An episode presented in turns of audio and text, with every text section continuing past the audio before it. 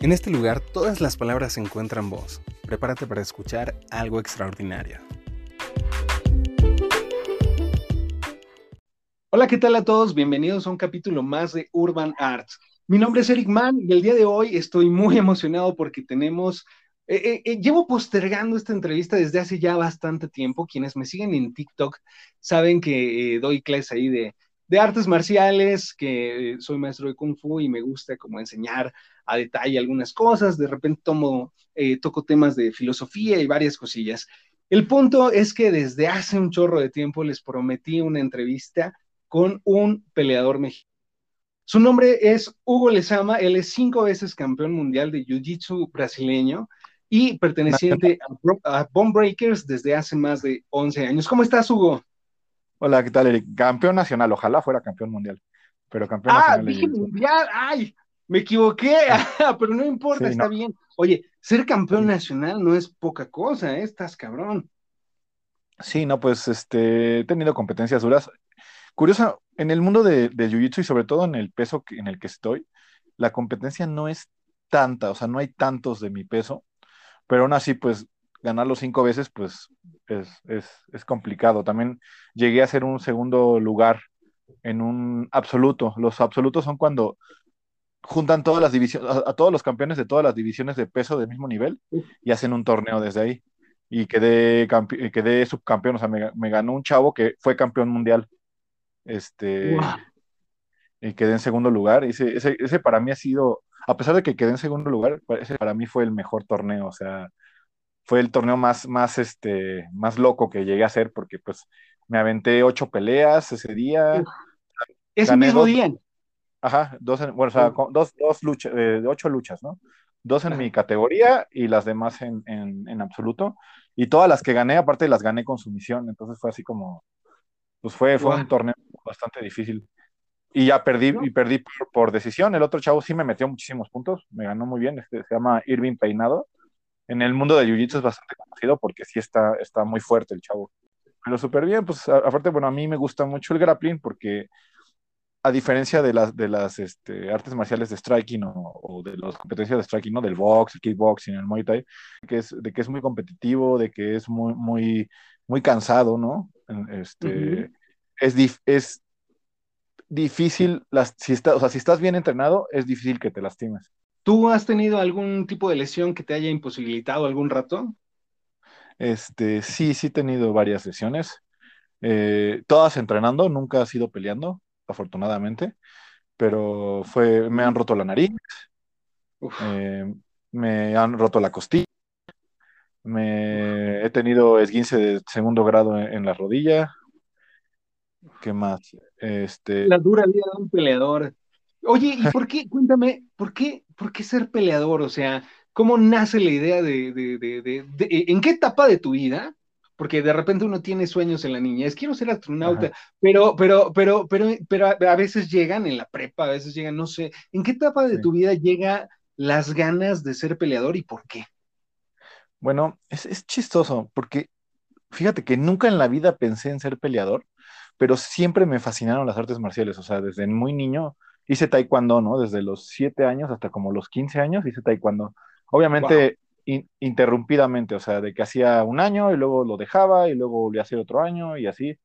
Este, Llegué a hacer cinta eh, marrón de, de taekwondo, este, pero, pero, y muchos años todavía, como desde los, desde los 12 hasta los 15 años estuve entrenando taekwondo, pero ya sin, sin subir de cinta, porque pues, pues porque no había lana, porque no, no tenía el compromiso, no iba todo el tiempo que tenía que ir a, las clases, entonces pues, y, después mi maestro, a los 15 años, el que era mi maestro en ese tiempo, se fue. Entrené con una, con una, cuando era niño, mi primer maestra de taekwondo era Marilu Núñez, que en el, creo, me parece que en el circuito de taekwondo es conocida porque fue la primera mexicana que fue a Seúl, a las Olimpiadas donde fueron exhibición el taekwondo. Entonces ella fue y compitió, no sé cómo le fue, la verdad, no me acuerdo, pero, pero pues, como muy conocida en el circuito. No, pero recibir conocimiento de alguien tan preparado vale bastante la pena. Ahorita que mencionabas lo que, que a veces por cuestiones económicas uno no sube de cinta, ah, puta, a mí también me, me llegó a pasar muchísimas veces. y, de repente no hay lana y, esto se ha convertido desgraciadamente eh, en, la medida en que cada vez se occidentaliza más, se ha convertido en un negocio. O sea, realmente yo opino que los verdaderos maestros eh, ya, ya, ya, ya, eh, que, no han sido corrompidos por, por, toda esta onda capitalista y de nada más lana y lana y lana y, que te cobran por cada examen y cada examen es cada 20 minutos y termina siendo cinta negra en año y medio, casi casi, porque yo lo he visto. sí, eh, claro. es, es, bastante feo, ¿no? ¿Qué opinas de esto? Sí, mm, fíjate que el, sistema de cintas lo inventó Kano, ¿no? Según yo, Jigoro Kano. y, en, y en el judo, se inventó en el judo. Y lo hacían porque, porque tenían un problema, me parece, que era las clases, tenía tantos alumnos que era difícil, no, o sea, él no sabía quiénes sabían X técnicas, o sea, ¿no? Así cuenta, los derribes, ¿no? Que son los derribes de judo, ¿no? El que jalas el brazo, este, bueno, es que yo, yo los conozco desde la lucha, ¿no? Desde el judo, entonces no, no me sé los nombres en japonés, no, pero candados, los, este, los volteos, los derribes a dos, todo este rollo. Entonces, este, por eso él empezó a rankear con las cintas. Y ya después, pues obviamente eso, funcionó muy bien para la, para la posterior venta de las demás, de las demás artes marciales, sobre todo el karate, ¿no? Que fue el, taekwondo, que fueron las que llegaron a Estados Unidos con esta este, oleada en los que fue en los setentas, ¿no? De, las artes marciales. Entonces, este, porque el mismo Bruce Lee no tenía sistema de ranqueo de cintas, creo, me parece no, tampoco. Ese después se, después se implementó, ¿no? En el, en el Jet Kundo, pero primero no existía. No, no existía el sistema de cintas. No, eh, de hecho, yo recuerdo que eh, cuando empecé a practicar Kung Fu, recuerdo que, que mi maestro tenía así una cinta, no sé si esto sea utilizado en todos lados, yo he escuchado que esto, este, eh, algunos, algunos maestros de otros estilos me dicen, no, eso no es cierto, pero bueno, mi maestro decía que su cinta era de 8 metros, este, por ejemplo, ¿no? Un dato curioso. Y ya ves cómo son las cintas de Kung Fu, que son bastante gruesas, y le daba varias vueltas a la, cintura, pretendiendo eh, presionar un poco el Tantien, que se supone es una de las esferas de donde proviene la energía, para aquellos que conocen de, de, todo este rollo. Eh, y, la verdad es que, una, hablando de las cintas, se entrena bastante distinto. Dos, eh, yo recuerdo que para pasar de cinta, para hacer mi examen, me llevó tres años, tres, tres y cacho años para hacer el primer examen. Entonces, eh, yo creo que sí se ha prostituido mucho. Yo he conocido jueces que hicieron su, su cinta en dos años, su cinta negra, hablando de taekwondo y de karate. Sí, sí, claro. Sí, claro, o sea, yo, los primeros tres años que entrené llegué a cinta marrón. Después dejé de entrenar en Moduquan, que era la, asociación donde entrenaba, y ya no avancé porque ya era como de, no, es que, a ver, es que tú no estás haciendo nuestro sistema, tienes que hacer nuestro sistema que ya no es Moduquan. Entonces, entonces ah, tuve que como que reaprender taekwondo, pero pues las patadas eran las mismas, ¿no? A la hora del combate era lo mismo, entonces era la parte como de las formas lo que cambiaba, pero era chistoso porque ya, yo ahorita ya siendo grande, siendo adulto, entiendo por qué algunas formas son como son, ¿no? Que no, no es un combate simulado, es más bien un rollo de energético, ¿no? Sí. teoría. Sí, sí, sí, que tiene que ver hasta con, o sea, por ejemplo, de repente, recuerdo, recuerdo de, de, más joven hacer algún movimiento y no encontrarle sentido. Y después, mucho tiempo después, ya sea en combate o, o con algún microbusero, pero le entendías el sentido. Decías, ah, ya este movimiento era para evitar esto, para soltar esto, para darme mejor postura, mejor posición, mejor ángulo, no sé. Tantas cosas ya tan estudiadas y tan profundas que, wow. O, o, esto es un agarre, esto es una barrida, no es un golpe. ¿No? Exacto. Por ejemplo, hay, hay un video muy bonito de, de karate okiwanense, o, okiwanense, o de Okinawa, y lo comparan con movimientos en peleas de MMA. Ah, sí lo he visto en YouTube, sí, claro. Sí, claro, está muy chido. Y justo es esto, ¿no? Son movimientos que tú los ves en una forma y no dices, eso no es un golpe, no es una patada, ¿qué es? y ya lo ves como con esta comparación y ves, ah, es que no es golpe ni patada, es un control, es un agarre y del agarre está haciendo un rodillazo o está haciendo una barrida o está haciendo, puede ser hasta una estrangulación. Entonces, y es curioso porque, por ejemplo, eh, las formas, llamémosla entre comillas, originales del karate y del taekwondo, tienen, tienen esto, esto, estos movimientos que son prohibidos en la forma deportiva combativa de estos mismos deportes, ¿no? Este, por ejemplo, hay un marcial eh, eh, coreano que es, o sea, que son patadas de taekwondo, pero además tiene todo este rollo del grappling. Se llama Hapkido. Ajá. Y, es lo más parecido que tienen los coreanos al, MMA, ¿no? O sea, ah, básicamente. Alguna vez tuve la oportunidad de ver un documental y wow, yo no he tenido la oportunidad de practicar grappling como, como, como se debe. Eh, la verdad es mi, es mi punto débil. Este, prometí no revelárselo a nadie, te lo estoy revelando. este, pero, pero es, es, es, es, es padrísimo. Eh, oye, por cierto, digo, ya sé que no tiene nada que ver, pero ¿viste Cobra Kai? Vi las primeras dos temporadas, me pareció muy divertida me pareció muy, este, pues, muy pegándole justamente a este, a este rollo de, que las artes marciales no evolucionan, tienen que ser tradicionales todo el tiempo. Eso me pareció divertido, pero a la vez es algo que a mí no me gusta ya, ¿no? O sea, ya teniendo estas pláticas con la gente que está muy casada con sus artes marciales tradicionales y no ven que, pues, pues esto pues, es que ni siquiera es que ha evolucionado, más bien ha regresado a la base, ¿no? Yo pienso, ¿no? Que, es el combate más efectivo, no es el combate más bonito. Exactamente.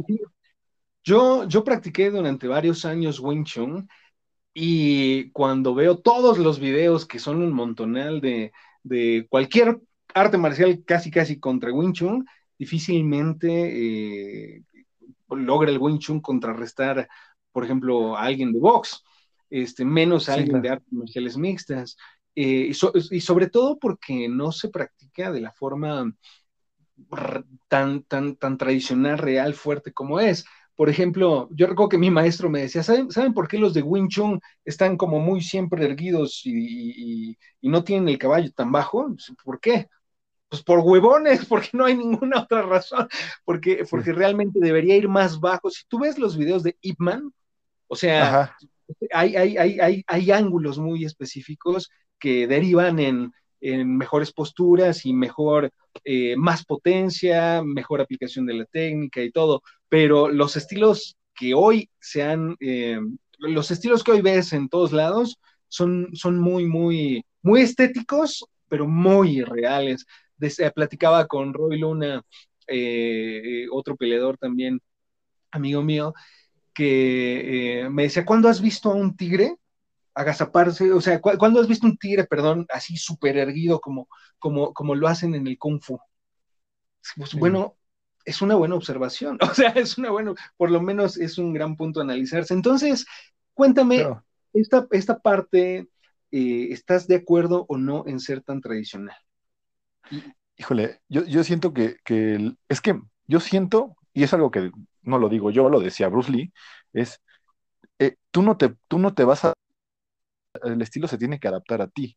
Entonces, si eres tan tradicional, tienes a un cuate que es enorme, no sé, este, vamos a pensar en el chavo este, el, con el, que sale en la película de Bruce Lee, esta, en la de Game of Dead, o este, el, ah, jugador De, básquet, ¿no? Entonces, sí. Y él, por ejemplo, a él lo pones a pelear Wing Chun, no tendría sentido. Para nada. Mejor, ¿no? Que él te dé un rodillazo y te mata, ¿no? O te da una patada frontal y nunca, te, nunca lo vas a alcanzar, nunca vas a poder pegarle, ¿no? Que es muy parecido al cuerpo de Johnny Bone Jones, ¿no? Exactamente, es un cuate, pero por ejemplo Johnny Bone Jones hace estos controles de que agarra las manos y de repente les pone un codazo, les pega, que son cosas que podrías tomar del Wing Chun, ¿no? Porque en el Wing Chun se hace, claro. ¿no? O sea, te digo, hay cosas que se pueden adaptar, hay técnicas que, que se van a adaptar eso, pero si tú te quedas con el, no, es que lo tienes que hacer tal cual al pie de la letra como se te enseñó, pues no va a funcionar porque no, está adaptado a la, a, la, a la, situación. Es, muchas cosas son citacionales, ¿no? También, o sea, voy a usar muchas, muchas frases de Bruce Lee porque pues él, él, dijo muchas cosas muy ciertas, a pesar de que creo que solo hay una pelea de él grabada en, todo en toda la historia que estuvo. Este, lo que, este, agarra a un, a un, a un, lo están entrevistando a Bruce Lee, ¿no? Y, y, lo agarra y lo somete, ¿no? Lo agarra como en una posición por la espalda o algo así, y le dice, ¿tú qué harías desde esta posición? Y le dice el reportero, no, rendirme o no sé. Y le dice, no, podrías morder. Podrías morderme y así podrías liberarte y ya podrías pelear. Uh -huh. Y le dice el, el, reportero, ah, sí, claro. Pero le dice, pero si tú basas todo tu sistema en mordidas, te vas a quedar sin dientes, ¿no? Y es lo mismo que podría pasar con el Wing Chun, inclusive con el mismo box, ¿no? Claro. Por ejemplo, yo, yo sí. pongo mucho de ejemplo a un, a un, peleador que se llama Manos de Piedra Durán. No, supongo que lo debes de conocer. Es, sí, claro, es, claro. Hasta hay un, hay un documental de él, y hay una película de él, ¿no? Muy, muy chida, por cierto. No lo. Ese cuate, ese cuate, lo que hacía, él, él cuando pelea box parece que está luchando, o sea, él les agarra las manos, los abraza, le, les pone encima, les avienta el cuerpo, pero a la vez está boxeando. Entonces su estilo de box es un estilo de box horrible, pelea horrible box, pero es un estilo muy efectivo para ganar peleas de box, sin que le peguen tanto, sin ser un gran boxeador. O sea, él no era un gran boxeador, no era tan rápido como los otros, no era tan técnico, pero hacía que los otros se cansaran de estarlo cargando, de, de estarlo agarrando, de estárselo quitando de encima y al final es los bloqueaba. Es bien sí. interesante, fíjate que eh, alguna vez estaba entrenando kung fu y estábamos haciendo combate y mi maestro le dijo a una de las alumnas, le dijo, ¿cómo pelearías contra este cuate? Un cuate así grandotote como de 120 kilos. dijo, no, pues lo, lo, cansaría y se pone a votar, ¿no? Échate a correr, o sea, porque realmente... ¿Por no? eh, sí, porque que logres ganarle un combate uno a uno. Claro, ¿Sí? y además tiene que ver hasta con, hasta con eh, lo que ahorita tú mencionabas, el, el, el, balance de los pesos, la técnica, el, la, la, biomecánica, o sea, no se trata nada más de patear a lo, tonto, o sea, es, es, es, entender hasta la biomecánica de tu cuerpo, en cómo va a impactar, algo que la gente, y lo menciono porque algo que la gente se le olvida, hablando de Bruce Lee, es que él era filósofo de profesión. Sí. Entonces, sí, él claro. estudió filosofía. Entonces, vale mucho la pena que, que, que, aquellos que nos están escuchando puedan darse una vuelta por el Tao del Jet Kundo, por ejemplo, y es un sí, compendio de filosofía de las artes marciales padrísimo. Es un gran libro, además por ahí anda en PDF volando en la red, entonces hasta, hasta lo puedes no comprar. Exactamente. No es, como que, no, es, no es como que vayas a volver menos rico a Bruce Lee, él ya está muerto y su, y su esposa le va muy bien. Así que... Y su hijo también está muerto. sí. Yo peleo en semicompleto, que son 205 libras o 90 y... O sea, son 93 kilos, son 92.800 o algo así. Ay, este, ¿Cuánto mides? 1.90. Ah, esto es muy cabrón. Entonces, eso, eso es lo que me ha, me ha, hecho, en parte, pues, o sea, me da mucha ventaja, pero a la vez me ha cerrado un poco de, pues no de puertas, sino de oportunidades para pelear, porque pues hay muy pocos de mi peso en México. O sea, creo que ya he peleado, si no he peleado con todos, he peleado con el 80% de los, de los peleadores de mi, de mi categoría. Yo soy de tu peso, perro, déjate venir. Ah, no es cierto. no es cierto, no es cierto. Público, no es cierto. Disculpas, público. Un sparring, un sparring, no pasa nada. Ah, otro, otro detalle también que tienen, por ejemplo, las artes marciales modernas, uh -huh. que no tenían las artes marciales tradicionales, o por lo menos en el tiempo en el que yo lo hacía, es este sparring tan real, ¿no? Porque, por ejemplo, en el taekwondo, pues nos poníamos las protecciones y nos pegamos y todo, pero pero pues no se sentía como real, ¿no? En cambio, yo haciendo sobre todo el, el, grappling, o sea, porque haciendo box o taekwondo, pues te avientas, no sé, o sea, en el box te avientas 12 rounds, pero ya no vas a querer hacer, hacer sparring otra vez hasta la siguiente semana y, y eso si no quedaste tocado, ¿no? Si no te noquearon. Y en oh, cambio, muy, algo, muy al, algo que tiene la, las, sobre todo las artes marciales de grappling, ¿no? El, la lucha olímpica, el jiu-jitsu, el catch, el catch wrestling, el sambo, todas estas artes marciales que tienen lucha en el suelo o, uh -huh. o lucha de control, es que puedes estar haciendo sparring diario, ¿no? Y es difícil que te lastimes.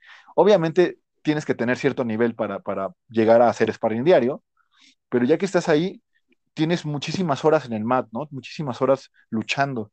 Entonces, cuando llegas a una pelea, es difícil que te lastimes. O sea, puedes, puedes tener, y también, y también tienes mucho más experiencia de combate. Fue lo que pasó cuando llegaron los, los Gracie a hacer este Jiu-Jitsu en, su, en el UFC, ¿no? En el primer UFC. Llega el Gracie y el Gracie trae, ¿qué te gusta? 500, 1000, 2000 horas de combate, ¿no? Y, y, los, y con los que estuvo peleando, a pesar de que eran bestias y que sí hacían este, kickboxing, full contact, este, sumo, ¿no? En ese tiempo, ¿no?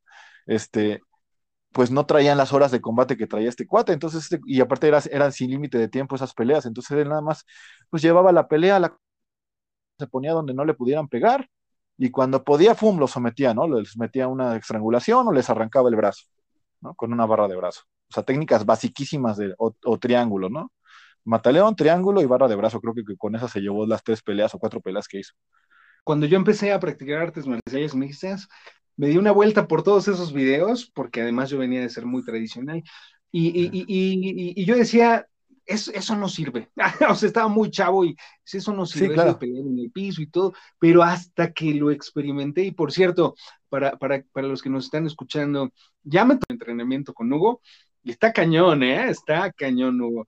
Pero, este, entonces, regresando a eso, ¿tú crees que el Jiu-Jitsu entonces sea el, el, sistema más eficiente de combate que existe? No, ahí te va, ahí te va lo que, lo que yo pienso. El Jiu-Jitsu en su momento, es que imagínate, vamos a pensarlo de esta manera. Mm, a, nadie conocía la forma de defenderlo.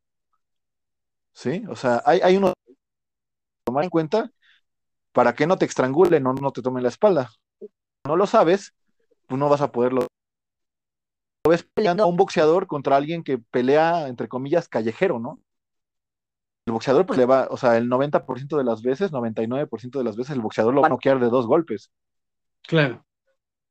¿no? O sea, se ha visto en peleas callejeras, ¿no? Ahorita ahí tú te metes a YouTube, pones peleas callejeras y te sí, salen en mil peleas callejeras, ¿no? Bueno, es lo mismo si pones a, a un jiu contra un boxeador. El boxeador tiene sus dos manos y las usa para golpear. Pero si se va al suelo la pelea, el jiu pues tiene todo el cuerpo para controlar y someter. ¿no? Decían es mucho, que... ¿no? Decían mucho, ah, sí, sí. Puede, ser un león, puede ser un león, pero si te meto en el agua y yo soy, yo soy un tiburón, ¿quién va a ganar? Pues el tiburón, ¿no? Este comentario iba a ser. Eh, eh, y de hecho lo iba a hacer, ahora que recuerdo, porque Ajá. lo escuché en una de tus clases. Entonces, sí es cierto, ahí tomé conciencia y dije, wow, es cierto, por muy bueno, porque yo me considero striker, o sea, sí, sí. por muy bueno que sea pateando, por muy bueno que sea este, con, con, las manos en boxeo corto, o sea, que me lleven al piso es mi peor miedo. Eh, digamos, si, si, de repente me encuentro en una situación de riesgo en la calle, ¿no? A lo mejor no me da miedo subirme este, a, pelear con alguien así, o sea, con reglas, pero afuera, hoy sí da cosa. Tú, eh, confrontarte, enfrentarte contra un peleador experto, ¿en qué estilo es el que más, más, más eh, respeto le tienes, por no decir, este, te da más miedito? Híjole, es que ya he peleado, ahora sí que ya he peleado con todos los estilos que me daban miedo. Uh -huh. Entonces, eh, la primera vez que peleé con uno que era un cinta negra de Jiu-Jitsu, un brasileño, él me ganó, me ganó rápido, me ganó como al minuto 30 o algo así. Después tuve la oportunidad de tener la revancha con él y yo gané, gané por decisión. Eh, el cuate, pues, y curiosamente gané en el suelo. Yo lo derribaba y le pegaba, pa, pa, pa, pa. Okay. Entonces, este, y él en algún punto de la pelea, él me, me tuvo como medio controlado, me paraba, entonces creo que mi, mi pelea fue más psicológica que, que, que, física, porque él vi que, o sea, en cuanto vio que yo me podía parar y escapar de sus sumisiones, se, se cayó moralmente, ¿no? Ok. Pero en la primera pelea él me hizo pomadas, agarró, me agarró el pie y me sometió y ya, adiós. Pero yo también no hice la estrategia, no hice lo que tenía que hacer. Yo, yo me quería poner al tú por tú con él, por el ego, de, de decir, ah, pues yo también puedo hacer llaves a los pies, pero pues él es un experto en llaves a los pies, ¿no? Entonces, ahí es donde viene la estrategia, ¿no? Tú no vas a atacar al otro en donde el otro es bueno, y tú vas a defender para que no, el, el otro no te lleve a la pelea donde es bueno. Pero, pues, por ejemplo, ya hablando de, de es, que, es, que, ya hablando de estilos, el MMA ya ahorita es tan, tan vasto que no, no, no, ya no es, ya no es que tú seas buen jiu o buen luchador o buen striker, sino es es, tienes tú un compendio de habilidades en todos los terrenos donde debes, debes o deberías de ser bueno, ya sea defendiendo o atacando, y este, y eso te hace, te complementa como peleador, pero de artes marciales mixtas, que es el nombre del deporte, ¿no? Porque es un deporte a final de cuentas. Eh, no, no podrías, o sea, no puede llegar un cuate que sea boxeador y subirse a, la, jaula y pelear contra alguien que puede ser que no sea tan bueno boxeando, pero esté más completo en todo el terreno de las artes marciales mixtas, entonces el otro es muy probable que gane, ¿no? O sea, igual y no 100%, pero la probabilidad es muy alta. Sin embargo, hay... ¿eh? Sin embargo, hay, por ejemplo, vamos a poner un ejemplo, Holly Holm era una boxeadora que después se volvió en kickboxer y es campeona de, fue campeona de UFC, pero ella hizo todo el proceso de volverse buena luchando y, haciendo jiu-jitsu.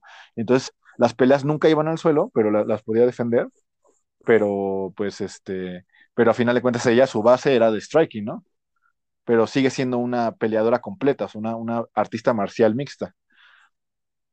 Ah, qué interesante que lo, que lo menciones así, porque eh, a mí en TikTok de repente me llegan muchísimas preguntas.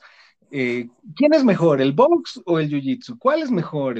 Entonces se me hacen preguntas, eh, digo, válidas, pero básicas y creo que quedaron respondidas de la forma en que tú lo hiciste.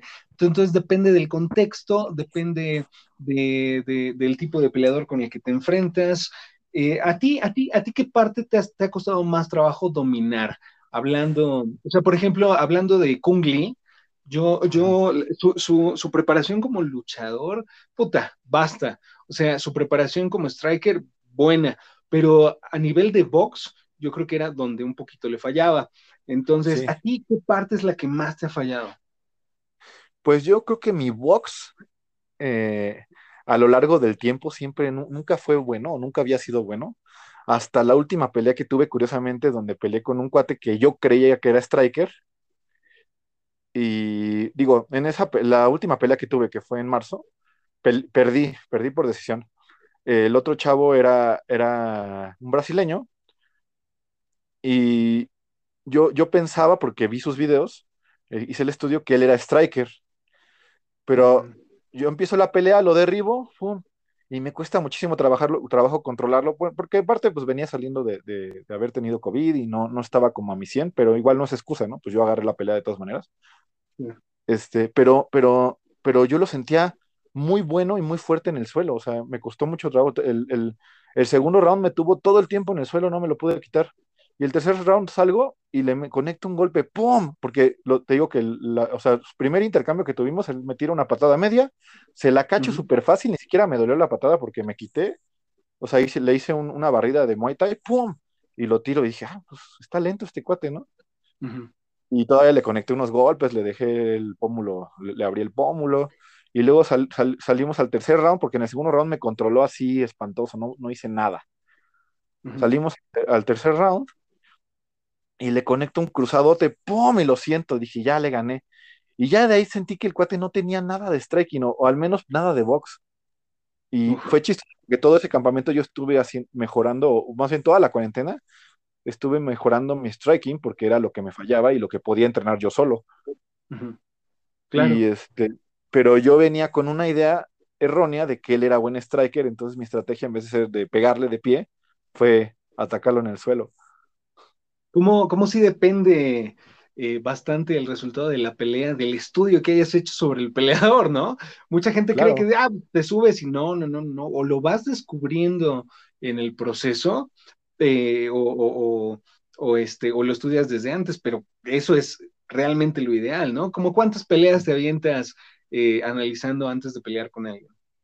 Pues es que todas las que encuentre, trato de ver todas las que encuentre, porque ahí es donde encuentras vicios, encuentras este mal entendimiento de la técnica, encuentras errores que pueden llegar a pasar, puedes encontrar cómo le resolvió el otro, ¿no? Porque a veces no solamente la, pelea que gana él, sino las peleas que pierde, son muy, te, dicen mucho de cómo va a pelear, ¿no? O, qué es lo que le falla. Inclusive puedes hasta predecir cómo te va a pelear a ti, porque él también va a ver tus peleas. Entonces, y puedes cambiarle la jugada. Por ejemplo, esta no es una pelea mía, es una pelea que, hizo uno de mis compañeros, pero yo fui su sparring todo el tiempo, se llama Romario, mi compañero. Igual peleó contra un brasileño, el brasileño venía con un muy buen récord. Y este, y estaba más alto, eh, medía lo mismo que yo y era zurdo igual que yo, el, otro peleador. Y entonces mi, mi, compañero pues estuvo entrenando conmigo, lo analizamos y vimos, no, pues este cuate le gusta tirar la patada al hígado, le gusta en el intercambio tirar gancho cruzado y este, no le gusta irse al suelo y de repente tira la rodilla así asado y hace esto, ¿no? Entonces estuvimos entrenando así como un mes completo, pa, como si fuera yo el otro cuate y mi compañero me hacía su estrategia. Sale a, sale a pelear mi compañero y me dice, güey, yo parece como que ya lo hubiera, yo hubiera peleado con él antes. Sentí como que ya conocía y sabía todo lo que iba a hacer. Lo noqueó en el segundo. Fue el, fue el knockout de el knockout de octubre de UFC Fight Pass. Wow, wow. Este Hay que checarlo, eh. Voy a, voy a, voy a, voy a verlo. Te prometo que sí. Es bien interesante. Yo, yo me considero más como, como, como analista que, que, peleador, más como, como, como, como sí en lo tradicional que me habías comentado, eh, que estábamos platicando ahorita, pero, pero también soy muy abierto a, a checar otro tipo de estilos y, y, me encanta cada que puedo ponerme al tanto de la UFC. ¿Tú actualmente cuál crees que sería, que es el, mejor peleador libra por libra?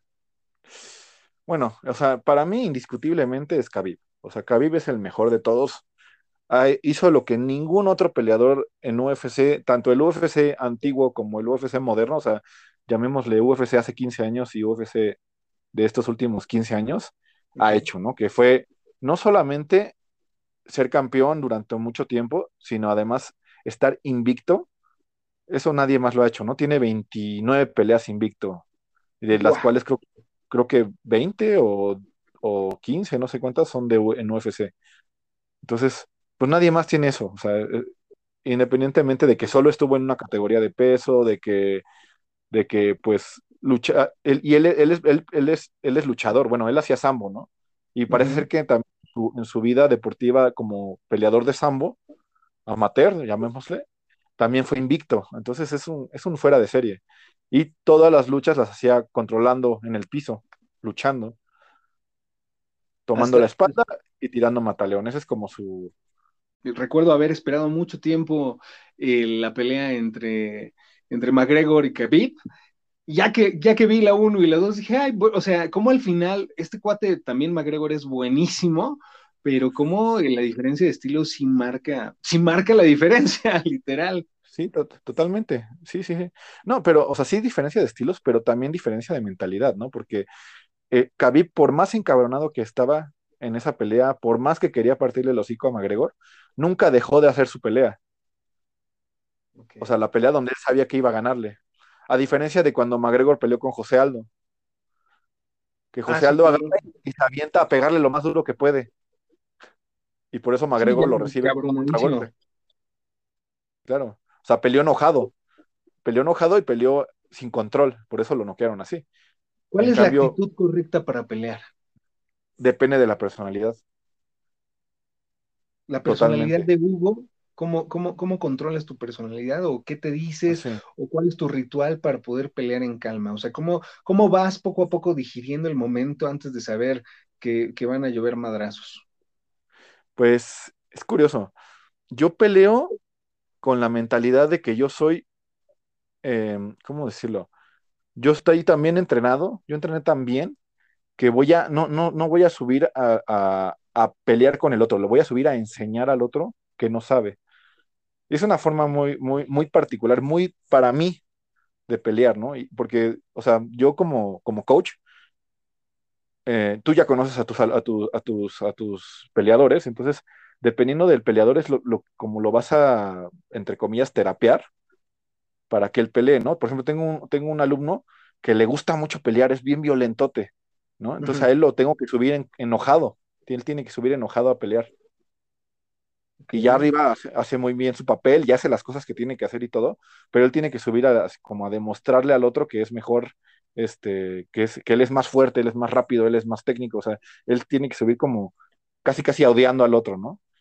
Ok, y, ok. Y, hay, y, y, por ejemplo, hay otras, tengo, no sé, o sea, digo, estoy pensando así como lo más, a los que he subido últimamente. Tengo otro, él, es mi compañero, ¿no? Yo, no soy su coach como tal, pero he subido de esquina con él. Y este, y la otra era, era apaciguarlo, o sea, la, era porque él agarraba y quería destruirlo en el primer round, así, pa, pa, pa, pa, pero lo, lo correteaba y por andarlo correteando le rompieron la nariz en, en, el, en el primer round. Y fue de, güey, calma, le estás poniendo una madriza, pero deja de corretearlo y ya le empezó a caminar al otro lado, empezó a hacer como que se calmó un poco y pum, que me lo noquea, que lo noquea al otro en el segundo round, ¿no? Entonces, depende mucho de la personalidad del peleador, es más, hasta del día que sea, ¿no? Que traiga en la cabeza, porque hay veces que un día te sientes que puedes contra el mundo y otro día sientes que, que te, no sé, que te vas a morir, ¿no? No sé. Entonces depende también mucho de, de, de, de, el momento. Es, o sea, y cada persona es muy diferente. Entonces, el dicho de el que se enoja pierde no necesariamente aplica para las artes marciales mixtas. No, para, no, para, el, para los deportes de combate en general, no. O sea, hay gente que, que enojados salen a pelear mejor. Yo soy tranquilo, o sea, yo, yo voy tranquilo a pelear. Pero, o sea, para mí es muy, muy, la, pelea es muy introspectiva, no sé si decirlo de esa manera. ¿No? O sea, no, porque yo, yo lo que le digo a, a mis alumnos es, tú peleas, o sea, más bien, tu forma de pelear refleja tu personalidad, ¿no? Hasta las técnicas que te gustan más son un reflejo claro de tu personalidad. Entonces, pues, este, por ejemplo, la gente que, que, es como más sin control le gusta más el striking, ¿no? Y la gente que es como más, que les gusta más como, este, tener todo en su momento bajo control, que todo esté bien, les gusta más el grappling. Yo soy muy controlador, pero también, eh, ahorita ya no tanto, pero durante mucho tiempo, al segundo trancazo ya no hay bronca. Pero en la transición entre que entras y te dan el primero era como lo que me costaba trabajo. Ya dándome el primero ya no había bronca, ya estaba dentro, ¿no? O sea, pero como, como, como aclimatarte allá arriba ah, es lo que... El meterte en la pelea. Bueno, e, ese es otro rollo. Ese, es, todo, otro, ese es todo otro estudio. Cuéntanos. o sea, yo, yo, yo, por ejemplo, yo necesito que me den unas cachetadas antes de meterme a pelear para, para que mi, pues no sé, para que mi cerebro esté en el lugar y diga, ya, esto es una pelea, esto es en serio, ya tengo que hacerlo, ¿no? O sea, por ejemplo, para mí, para mí pasa más tiempo, o sea, punto, normalmente cuando vas a pelear profesional, te cita, no sé, a las 6 de la tarde porque el evento empieza a las 8, ¿no? Y normalmente yo peleo porque a, lo mejor no soy las estelares, pero soy de las, de las últimas peleas. Siempre acabo peleando entre 10, 12 de la noche. Entonces, desde las 6 de la tarde que llegas hasta las, hasta las 10 de la noche, pues son, son 4, 5, 6 horas. Y ese tiempo se me pasa rapidísimo. Pero cuando más, más siento el tiempo es cuando ya estoy arriba y están anunciando mi nombre. Uf Ahí dices, madres, ya estoy aquí, ¿qué estoy haciendo? Podría estar en mi casa viendo la tele, ¿no? Podría estar comiendo unos chets. Sí, o sea, te empiezas a, cuestionarte el por qué estás haciendo eso, ¿no? Ya suena la campana, bueno, en mi caso específico, suena la campana, bueno, suena el, la pipeta, ¿no? El pip, y ya todo, todo eso se quita, se calma, es, órale, ya estás peleando, pum, pum, pum, y ya te, te metes en la pelea, ya estás en el momento, ¿no? Lo que le dicen, este, los budistas, ¿no? Eh, viviendo el, viviendo el, el ahora. Porque es lo único que hay en ese momento, eres tú y el otro güey, y es darse en la madre, ¿no? Y hacer lo que estuviste entrenando, ¿no? Ajá. ¿Cómo lidiar con, contra el miedo que representa una pelea?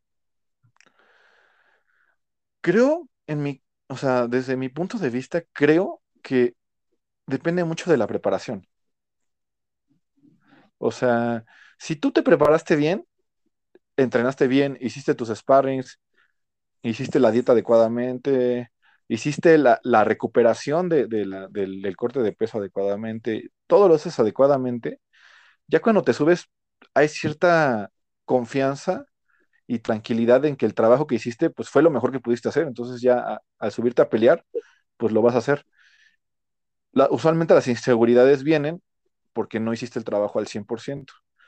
Y pues también mm. confiar, ¿no? En, eh, y también hay un punto donde literalmente pues te vale madres tu vida, ¿no? Porque al final de cuentas estás soñando, ¿no? Y la posibilidad de morirte, aunque es muy baja, muy mínima, pues existe, ¿no? Porque pues es un deporte de altísimo contacto, ¿no? Pero entonces pues también tienes que, o sea, tú, tú valoras, ¿no? ¿Qué, qué es lo que quieres y pues y dónde están tus sueños, dónde, estás dónde están tus metas y pues te subes ahí a darte en la torre, ¿no? Punto. ¿Qué te dices este antes de entrar a, la pelea? ¿Cuál es tu diálogo interno? Mi diálogo interno es, ya estoy aquí, eh, entrené lo que tenía que entrenar, hice lo que tenía que hacer, este, voy a demostrarme, estos son mis sueños, quiero seguir con mis sueños, quiero ir adelante, y ya, por ejemplo, yo no, antes, las primeras peleas que tuve profesionales, como que yo tenía como este rollo de que no le hablaba ni siquiera a mi oponente y como que me sentía como raro y no sé. Y después eso ya en las últimas peleas que hice se me quitó, ¿no? Pues ya era como, pues este güey tiene, está aquí, tiene sueños muy similares a mí, le gusta hacer lo mismo que yo. Y ya, ¿no? Pues nada más nos vamos a subir, nos vamos a pegar y ya bajando, pues otra, otra vez podríamos ser amigos o lo que sea, ¿no?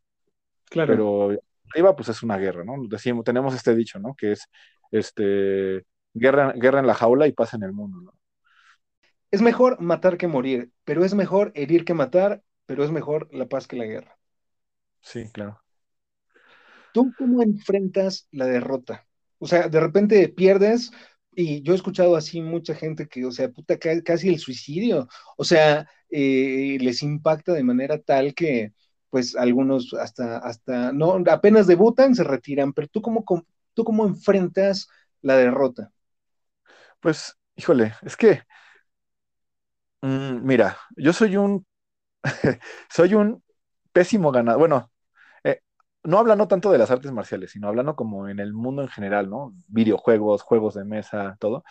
Yo siempre he sido un pésimo ganador, pero aún un, pero, pero más un pésimo perdedor pero no por, no por la actitud, sino porque este, tomo la derrota como una, experiencia o una oportunidad de, mejorar, ¿no? Para mí, perder es, te, hace darte cuenta de muchas cosas, ¿no? Errores técnicos, tácticos, este, mm, no sé, malos vicios, malos hábitos, todo, todo te, te, expone, ¿no? Porque pues tú, te, tú vienes ganando tres, cuatro, cinco, siete peleas y de repente te dan en la torre y, dices, ah, pues no soy, no, no soy tan bueno como creía, ¿no? No, estoy, no estaba tan bien preparado, mi mentalidad no era la adecuada, no sé, o sea, te encuentras con eso. Y para mí es, un, es una oportunidad de, mejorar, porque al final de cuentas, el que se sube a pelear eres tú y puede, pasa mucho, en mi caso no, afortunadamente en mi caso siempre mi familia, mis amigos, mi equipo, pues el, hay, hay, apoyo, ¿no? Si hay un regaño, ¿no? De, güey, a ver, perdiste porque no hiciste esto, ¿no? O perdiste porque te faltó hacer esto, o perdiste porque tomaste la mala decisión de pelear cuando no debías de pelear porque estabas convaleciente, güey, ¿no? Pero, pero, o sea, eso existe. Pero pues a final de cuentas te, enseña a mejorar. Tú eres el que, eh, uno se sube solo a pelear, ¿no? O sea, obviamente el equipo es súper importante, pero uno se sube solo a pelear. Y pues la decisión, o sea, sí que el que decide qué hacer allá arriba es uno, ¿no? Entonces. ¿Cuál, cuál pues ha sido? Ah, perdona. E, entonces, perdón. Entonces, pues, el, el, o sea, el rollo de perder, te, te, si te, o sea, si te afecta tanto el rollo de perder es porque tu ego está muy alto, porque te sientes Dios, o no sé. Porque, pues, al día al día, o sea, yo, yo en el día a día, en, el gimnasio, pierdes todos los días si estás luchando, por lo menos un, por lo menos una de, o sea, si luchas cinco rounds de cinco minutos, por lo menos una vez vas a perder en el gimnasio, ¿no? Si haces un sparring de cinco rounds de cinco minutos, te van a entrar golpes, vas a perder rounds, ¿no? Entonces, pues es normal, o sea, tienes que perder. Eh, es, o sea, yo no conozco a nadie que nunca pierda en el gimnasio, ¿no? Jamás, o sea, es un cuate que no entrena de verdad. Y difícilmente vas a encontrar a alguien que sea, que sea invicto en, su carrera competitiva. Solamente te digo, conozco a Khabib y ya, pero todos los demás han perdido, ¿no? Quien sea, quien te guste, ¿no? Hasta Fedor Emelianenko Sí, hasta Fedor Emelianenko. Hay, por ejemplo, hay, hay, un peleador de UFC que hacía kickboxing, que se llama Israel Adesanya, igual y lo conoces. Ah, por supuesto que lo conozco. Bueno, ese güey para mí es un fuera de serie también, porque un día agarró, se metió a un cuadrangular de, a un Grand Prix de kickboxing en, me parece que en 83 kilos, ganó, y luego se metió al de, y al otro día era el de semicompletos, se metió y ganó O sea, en, un fin de semana ganó dos Grand Prix, se aventó creo que ocho peleas o seis peleas en, un fin de semana y ganó todo. Es una bestia, ese güey es una bestia. Está... Oye, como, no, no, sé qué tan cierto sea, pero y, escuché alguna vez en una entrevista Tony Bon Jones comenzó este, practicando en su casa defensa personal viendo videos de YouTube. Sí, pues, muy posible. Por ejemplo, yo, ya después no sé a dónde se metió, pero es un, también es un fuera de serie, ¿no? ¿Qué opinas? Sí, John Jones es una genéticamente hablando y ambientalmente hablando, pues es un atleta de, primer nivel. Pues sus creo que tiene dos o tres hermanos y todos son jugadores profesionales de americano. Entonces, ambientalmente, pues había las capacidades, ambiental y genéticamente, pues tenía las capacidades atléticas para hacer el deporte que fuera, ¿no? ¿La genética tiene mucho que ver? Cuéntanos. Pues sí y no. O sea, obviamente puedes luchar contra la genética, ¿no?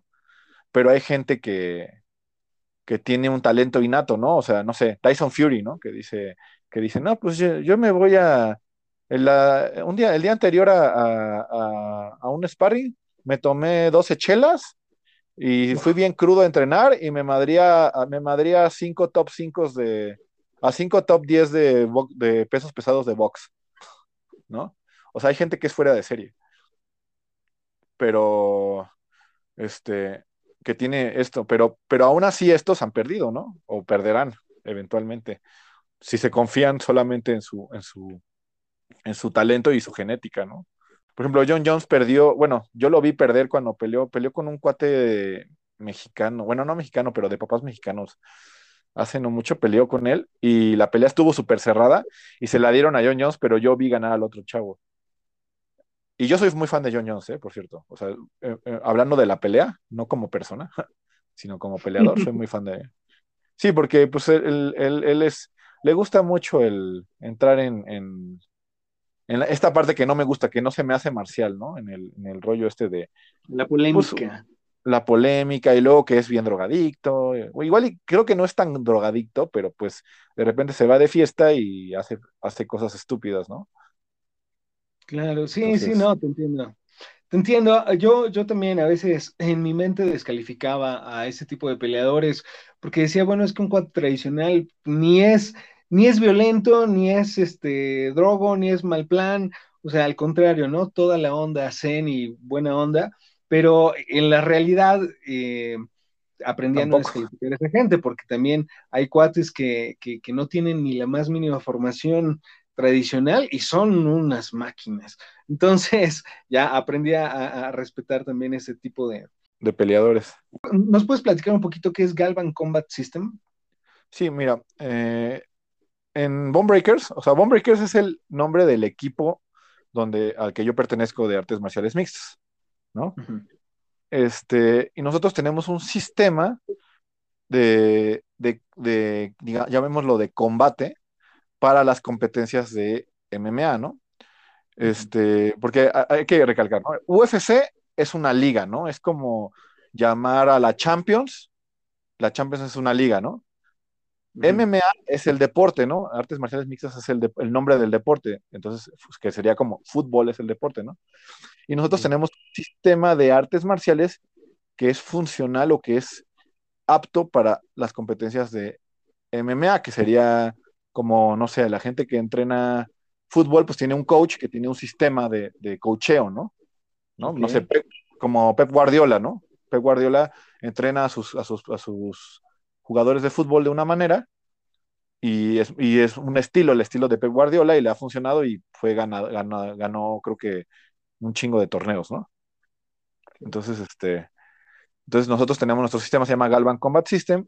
Este sistema lo crea eh, Jesse Galvan, que es un, es un cuate que es mexicoamericano, eh, que estudió Muay Thai, estudió Catch Wrestling, estudió Jiu Jitsu, estudió Hapkido, estudió lucha, entonces, eh, y él hace un compendio de, técnicas que funcionan para, las competencias de MMA, ¿no? Entonces, puedes decir que el sistema es un compendio de técnicas organizado, por eso es un sistema, este, gradual, que te ayuda a entender y poder competir en, en, competencias de MMA. Antiguamente, antes cuando, o sea, antiguamente me refiero cuando yo empecé a entrenar, un cinta azul de nuestro sistema podía pelear contra un cinta negra de este de karate o un cinta negra de taekwondo y le iba muy bien en competencias de MMA, obviamente, ¿no? Porque pues era, era todavía, todavía hace 10 años, en ese, en ese tiempo, pasaba que había gente de otras, otros estilos que sin saber grappling o sin saber lucha, o al revés, ¿no? Que solo sabiendo grappling o solo sabiendo lucha, se metían a, a competir, ¿no? Entonces nosotros teníamos ya el estilo mixto, ya enseñábamos a pasar de, estar golpeando a derribar y marcar el golpeo en el suelo y buscar las omisiones y todo, sin tener, porque antes, antiguamente se enseñaba, para pelear MMA necesitas hacer Jiu-Jitsu y Muay Thai, ¿no? Esa era como el, la norma, ¿no? Ajá. Pero es chistoso, ¿no? Porque pues los estilos híbridos ya existen. Existe el chute box de los brasileños, donde de Vanderlei Silva, no sé si ubicas a Vanderlei Silva, una leyenda del MMA. Que por cierto, este yo, vi la pelea contra Kung Lee, que Kung Lee siempre ha sido uno de mis ídolos, y, esa patada de giro estuvo a punto de noquearlo, pero no, este es un monstruo. Bueno, el, el, Kung Lee pues viene del Sanda, ¿no? Sí. El Sanda de alguna manera, de alguna manera es un arte marcial mixto, o sea, es un sistema mixto. Es muy parecido al kickboxing, tiene rodillazos y además tiene toda la parte de los derribes, ¿no? Claro y este, obviamente, pero, pero todavía no, pero obviamente no está especializado. Por ejemplo, ahorita está Sang Wei Lee, que es la, que fue campeona de UFC, ella viene del Sanda, y este, curiosamente le ganaron de pie cuando le ganaron, pero, pero ella hizo también una base de jiu-jitsu y de lucha muy fuerte para, para, competir. Este, el Sanda a mí, a mí me parece uno de los artes marciales más efectivos como base, ¿no? Tenerlo como base para hacer MMA me parece súper súper útil porque pues te enseña a barrer, te enseña a derribar, sí, a defender. para mí el Sanda ha sido... Yo, yo, yo he practicado Sanda, hablando de, combate, ha sido, digamos, como, como mi base que me ha permitido combatir, pero, eh, eh, por ejemplo, hablando de, mi base, por ejemplo, ha sido Wing Chun, ha sido Sanda y ha sido Kung Fu tradicional, pero tienes toda la razón cuando dices que, es buena base, pero después hay que complementarla con otra cosa, porque a mí es, eh, ha sido mi, talón de Aquiles, el piso un poco. Sí, sí, pues, y, es que también, por ejemplo, hay peleadores, o había peleadores en su momento, cuando empezó a evolucionar el, el MMA, existió este, se dieron cuenta los, que los luchadores, los wrestlers, o sea, sobre todo los de college wrestling y, ya después empezaron a entrar los luchadores olímpicos, eran muy efectivos porque ellos cuando querían llevaban la pelea al suelo y aprendieron a defender el jiu-jitsu y aprendieron a pegar desde las, desde las posiciones que de todas maneras ya hacían en lucha. Entonces, yo, bueno, no sé, mi maestro, Raúl, Raúl Salas, que es, mi que es el maestro de nosotros aquí en México de, de Galvan Combat System, de Bone Breakers, este, él dice, ha habido, ha habido tres, tres grandes como evoluciones en el, en el MMA, ¿no? Que es, los jiu-jitseros ganan, porque nadie sabe defender llaves ni sumisiones, ¿no? Luego, los, los, los luchadores se dan cuenta que haciendo ciertas cositas sencillas puedes defender las sumisiones y puedes golpear, puedes hacer el famosísimo ground and pound, ¿no?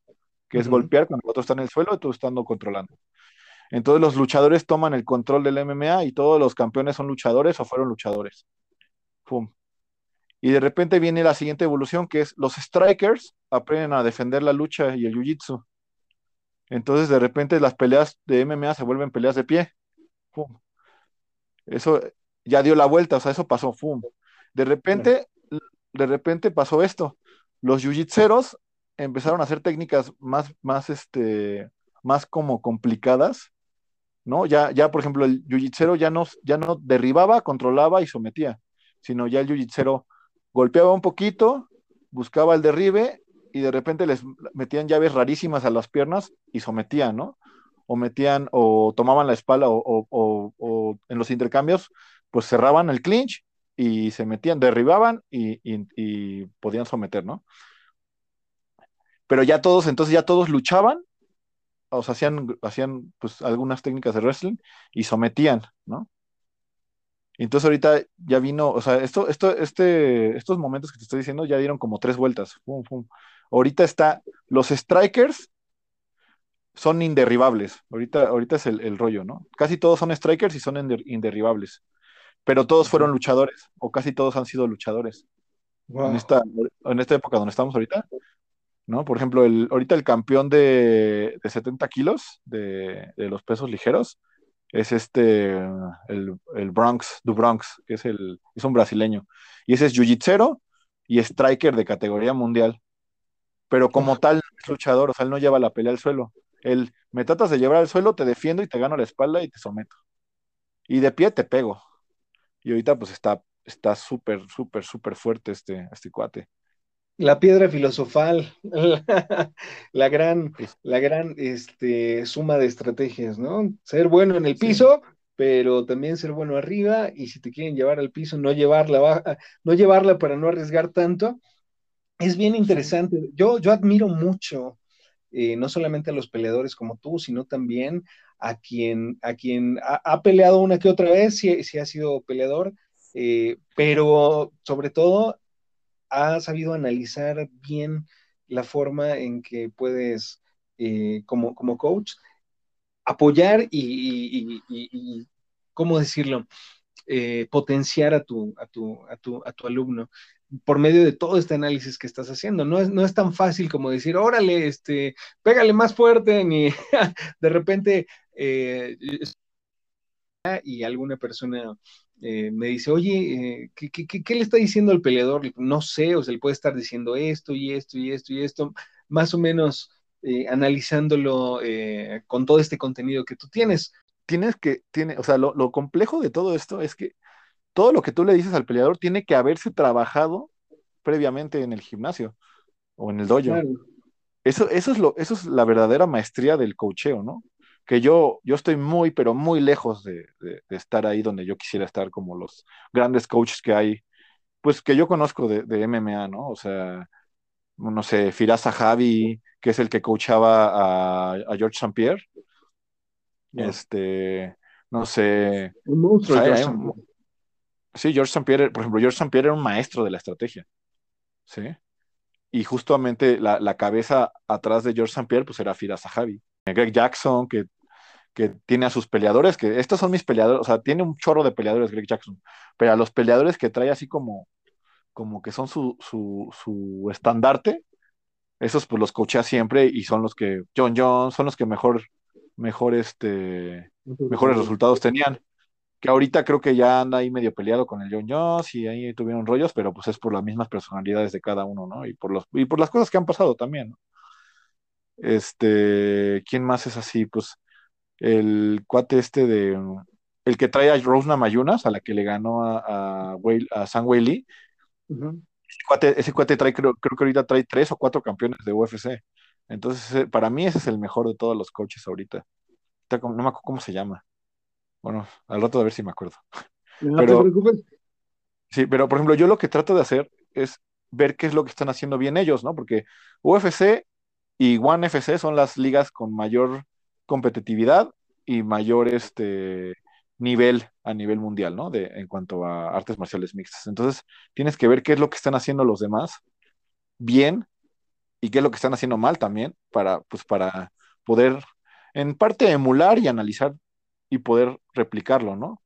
Y por otro lado, pues también este, no caer en los mismos errores, ¿no? O vicios de tu, de, del trabajo de, tu peleador, pero también de tu, de, tu propio trabajo, ¿no? Una autocrítica, ¿no? Porque a veces tú crees que estás haciendo las cosas bien y a la hora de pelear nada sale como lo planeaste. Eso también pasa, ¿no? Eh, no es lo mismo el mapa que el territorio. En el mapa las cosas eh, parecen muy bonitas, lo, lo, lo, entrenas, puede ser así, pero hay, hay factores que uno a veces cuando no tiene mucha experiencia no considera, como, como, como, como el aspecto moral, eh, cómo va a incidir un, buen madrazo, este, o el primer madrazo eh, sobre tu peleador.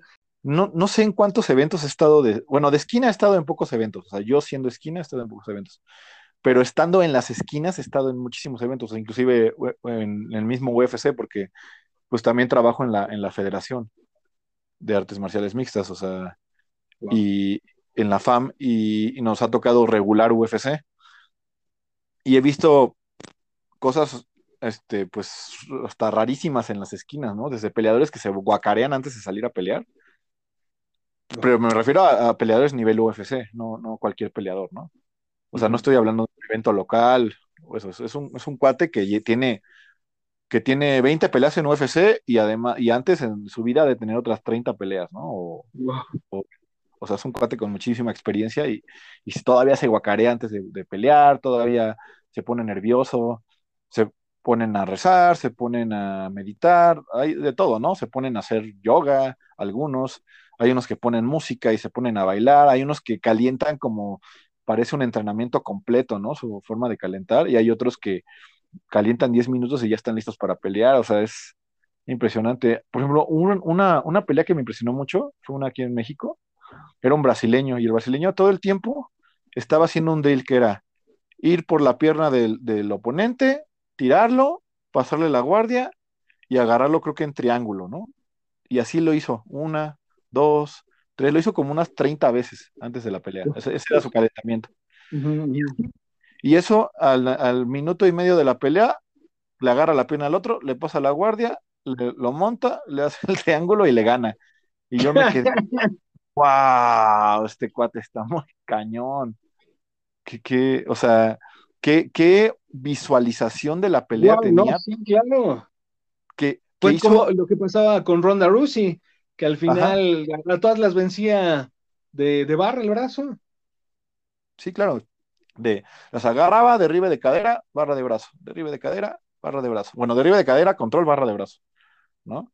Sí, claro, y era, era una bestia en ese aspecto. La visualización tiene, tiene mucho, cuenta mucho, ¿no? Sí, sí, pues o es que es un trabajo conjunto de todos, es un aspecto psicológico, físico, mental, este, emocional, y justo es, el, el, estar ahí, ¿no? Hay, hay, un, hay un concepto que usan los samuráis que se llama el concepto del mushin, ¿no? Entonces, que es este, que dicen que cuando un samurái estaba en estado de mushin, podía cortar al mismísimo Buda, ¿no? Wow. Que es, estás tan en el momento, estás tan, tan concentrado en lo que estás haciendo, estás tan libre de emociones y pensamientos que todo lo haces en el momento en el que se tiene que hacer con, de la manera más perfecta posible, ¿no? Eso, es un concepto muy, muy, muy de las artes marciales, ¿no? Que, que inclusive tú, o sea, a mí me ha pasado, ¿no? Que ves en la pelea y dices, o sea, me, ha pasado de las dos formas, ¿no? Que dices, órale, hice eso y lo hice tan bien y me salió tan perfecto que, que, pero no me acuerdo ni siquiera de haberlo hecho, solo lo hice y ya. También me ha pasado al revés, ¿no? Que, que tú en la, te ves en la pelea y haces algún movimiento y dices, ah, seguro me salió bien bonito, ¿no? Y ya ves el video y lo haces horrible, ¿no?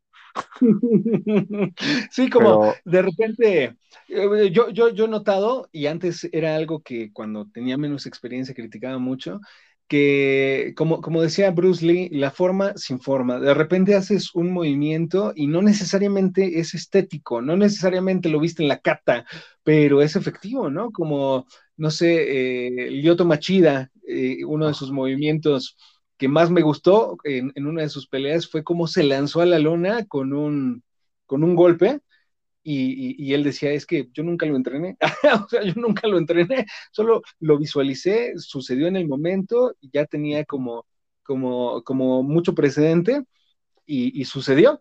Entonces, eh, por un lado, la visualización es bastante importante, pero por otro lado, la improvisación, como tú dices, es elemental.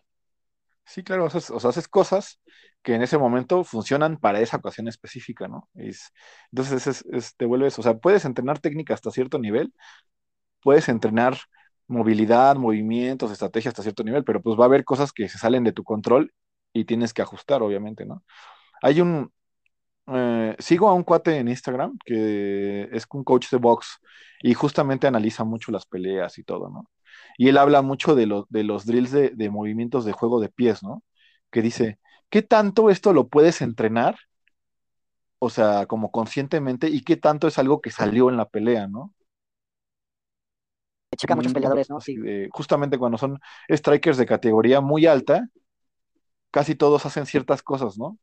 Por ejemplo, lo que hacen mucho los strikers de, categoría muy alta es que eh, ¿Has visto este pasito como rítmico que se usa mucho en el, en el karate y en el taekwondo deportivo, ¿no? Que es como que das como brinquitos chiquitos, ¿no? Adelante y atrás, adelante y atrás, adelante y atrás. Ah, sí, sí, claro, claro. Eh, ese le dicen el paso rítmico.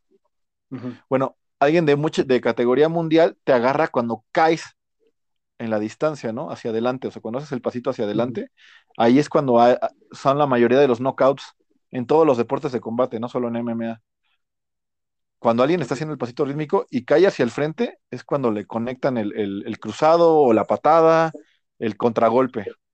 Entonces, este, este cuate dice, es que, ¿por qué entrenan esto si es claro que esto causa esto, ¿no? y, tú ves mucho en los entrenamientos de karate, en los entrenamientos de taekwondo, de box, de deportes de combate en general, que se entrena eso como específicamente, ¿no? En la escalerita de velocidad o con el aro, ¿no? Dice, lo que deberían entrenar es romper el ritmo, no hacer el ritmo, ¿no? Entonces, pues me parece curioso ese, ese tipo de, de visualización, ¿no? De, de, ese cuate. Y justo a mí cuando me han llegado a pegar feo en el sparring, ¿no? Peleando, ¿no? Pero en el sparring es cuando hago ese tipo de, de movimientos tan rítmicos. Claro, tú, tú pones un ritmo y ya nada más es leerte. De repente, de repente es el ritmo o hasta el parpadeo o la emoción o la, la, la, la, expresión hasta de la cara, o sea, tantas cosas que te pueden delatar. Y ahorita que mencionas eso de romper el ritmo, eh, me, me, remite a la mente el Kung Fu borracho, por ejemplo, ¿no? Que es como, como romper el equilibrio, romper el ritmo, no sabes por dónde te va a llegar y es también muy interesante. He visto una que otra pelea de, de, box, sobre todo, donde aplican mucho este principio y es bastante interesante cómo resulta. Sí, que hasta cambian, por ejemplo, cambian los estos como dogmas de, de la posición de las piernas, la posición de las manos, y con eso le rompe totalmente el ritmo al, contrincante, ¿no? O sea, por ejemplo, el famoso, le dicen flicker jab, ¿no? Que es el, el jab que sacas del estómago, o sea, que tienes la mano en el estómago y ahí sacas el jab. Y cómo le entra un buen porque no ven el jab, el jab normal están acostumbrados a que está a la altura de la cara y pues nada más bloqueas. Pero como viene desde abajo, nada más ese cambio, pues, digamos, mínimo, cambia totalmente el resultado de la defensa y del movimiento y todo, ¿no? Hay que ser muy buen analista para esos pequeños detalles. Brother, ¿qué consejo le darías a un chico que ahorita te está escuchando y que dice, mi sueño es ser peleador? ¿Cómo, cómo inicio? ¿Qué consejo le Bueno, pues de entrada es buscar una academia que tenga, que donde el profesor tenga acreditaciones. Este, obviamente nosotros eh, eh, como Federación de Artes Marciales Mixtas, eh, mexicana, pues estamos unidos al IMAF, que es la Federación Internacional. Este, nosotros como equipo tenemos medallistas mundiales y medallistas panamericanos. Eh, entonces, pues sí, puede ser Bone Breakers, pues maravilloso.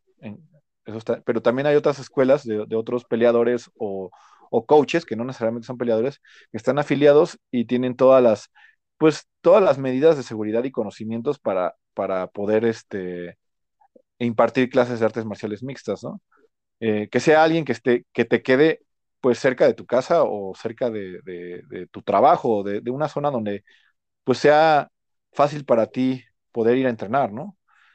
Pero sí, definitivamente tienes que ver las acreditaciones de tu, de tu instructor o profesor porque pues, hay mucho charlatán, ¿no? Hay muchos chavitos que empezaron a pelear, tienen dos peleas amateur y ya quieren ser coaches, ¿no? Ya quieren cobrar por clases y pues no tienen toda la formación, ¿no? No saben y por formación no me refiero a la parte de combativa, porque para mí, pues cualquiera te puede enseñar a tirar putazos, ¿no? o sea. Claro. Sino me refiero a, la parte, al conocimiento, ¿no? De, de, híjole, se te bajó la presión. Ah, 100 lagartijas más, pues no, o sea, tienes que entender la parte de, de, por ejemplo, nosotros pedimos que nuestros instructores tengan cursos de primeros auxilios y cursos también como de, eh, que, son, que son aparte de cursos de primeros auxilios específicos al MMA, ¿no? ¿Qué pasa si alguien está noqueado? ¿Qué pasa si alguien se le rompió la mano? ¿Qué pasa si alguien este, tiene un esguince? ¿No? ¿Qué, tienes que hacer? ¿Qué indicaciones darle? ¿Qué, se puede hacer, no? Un knockout no es algo serio, ¿no? Un knockout puede matar a alguien, ¿no? Si, si, si no se cuida adecuadamente. Entonces, por eso es por lo que nosotros pedimos estas o, preferimos que la gente vaya con, gente, con, pues, personas que estén federadas o certificadas, ¿no? Eh, puede ser, podría ser que no esté federada, pero pues, gente que tenga el conocimiento mínimo, ¿no? Porque a final de cuentas, este es un deporte de combate y es un deporte que tiene riesgos, por supuesto, ¿no? Entonces, eso es, eso es lo mínimo. Y pues que entrenen conscientemente, que no se desesperen. Este es un proceso que lleva su tiempo.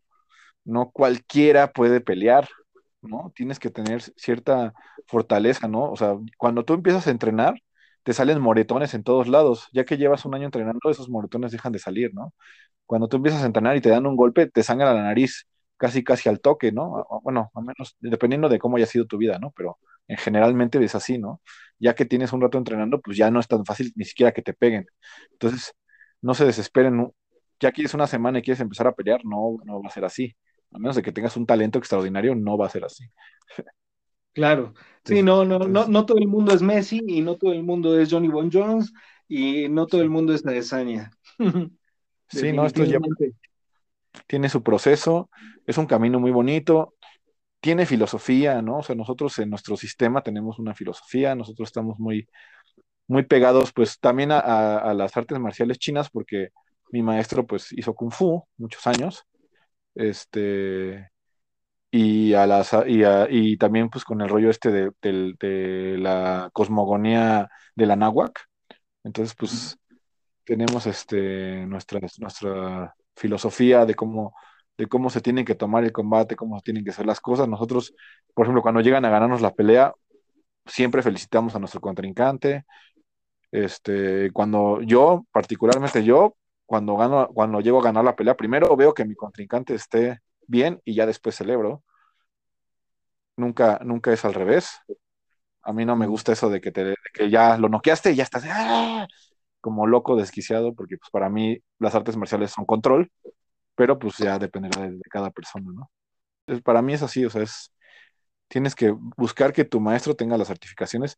Digo que más que por tirar, que sea tirar golpes, que es, es, pues que él pueda cuidarte, ¿no? Adecuadamente, que las clases sean inteligentes. Lo más importante, sí, porque al final eh, una, una pequeña lesión puede determinar toda tu carrera, si no se atiende de la manera adecuada y también la mala elección de una pelea puede representar que ya no vuelvas a pelear durante mucho tiempo. Hugo, te agradezco muchísimo eh, que hayas estado aquí con nosotros. Eh, este es un podcast que tenía, un capítulo que tenía pendiente con los chicos de TikTok ya desde hace bastante rato, pero bueno, lo prometí es deuda.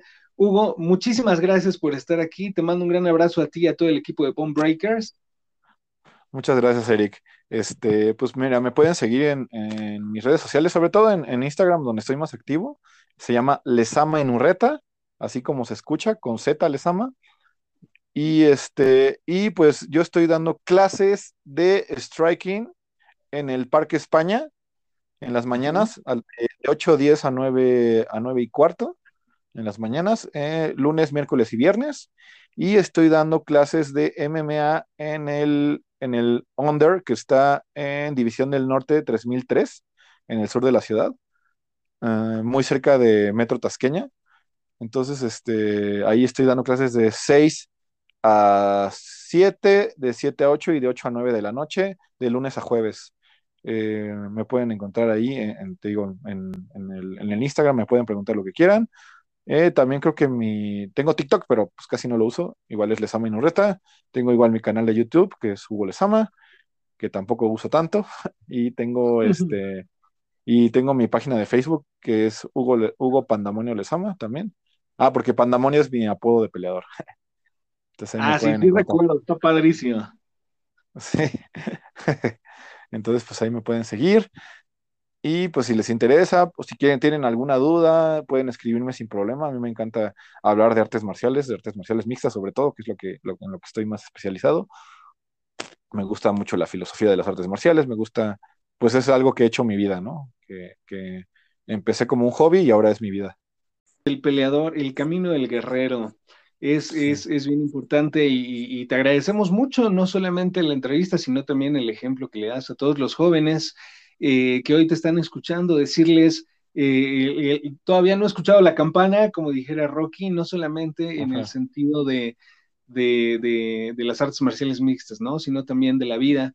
Hay muchos chicos que han, han, han caído en drogas, muchos chicos que han a la escuela y que su refugio ha sido las artes marciales pero muchas gracias por dar el ejemplo y de, también eh, animarlos a, seguir con todos aquellos proyectos fallidos y aquellos proyectos que, que, sabemos que a veces cuestan trabajo, ¿no? Como a todos. Entonces, muchas gracias de nuevo, Hugo. Esperamos eh, tener una segunda parte contigo. Me encantó platicar. A mí también las artes marciales es algo que me mueve, ha movido mi vida desde siempre y que es bueno intercambiar conocimiento. Muchísimas gracias. Mil gracias, Eric. A mí realmente me salvó la vida las artes marciales. Igual lo podremos platicar en algún otro momento. Bueno, pues muchas gracias eh, por haber estado con nosotros. Esto fue Urban Arts. Los esperamos en el próximo capítulo eh, y que tengan una excelente tarde. No se olviden pasar por TikTok. Eh, estoy como arroba ericmandp Eric únicamente con K, Man con doble N, D de dedo, P de Pablo. Nos vemos en el próximo capítulo. Síganme en Spotify, ya también abrí el canal de YouTube, me encuentran como Urban Arts eh, o también me encuentran como Eric Man. Que tengan un excelente día. En Urban Arts le damos voz a todo aquello que necesita ser escuchado. Así que si te gustó este capítulo, por favor compártelo, suscríbete y déjame tus comentarios.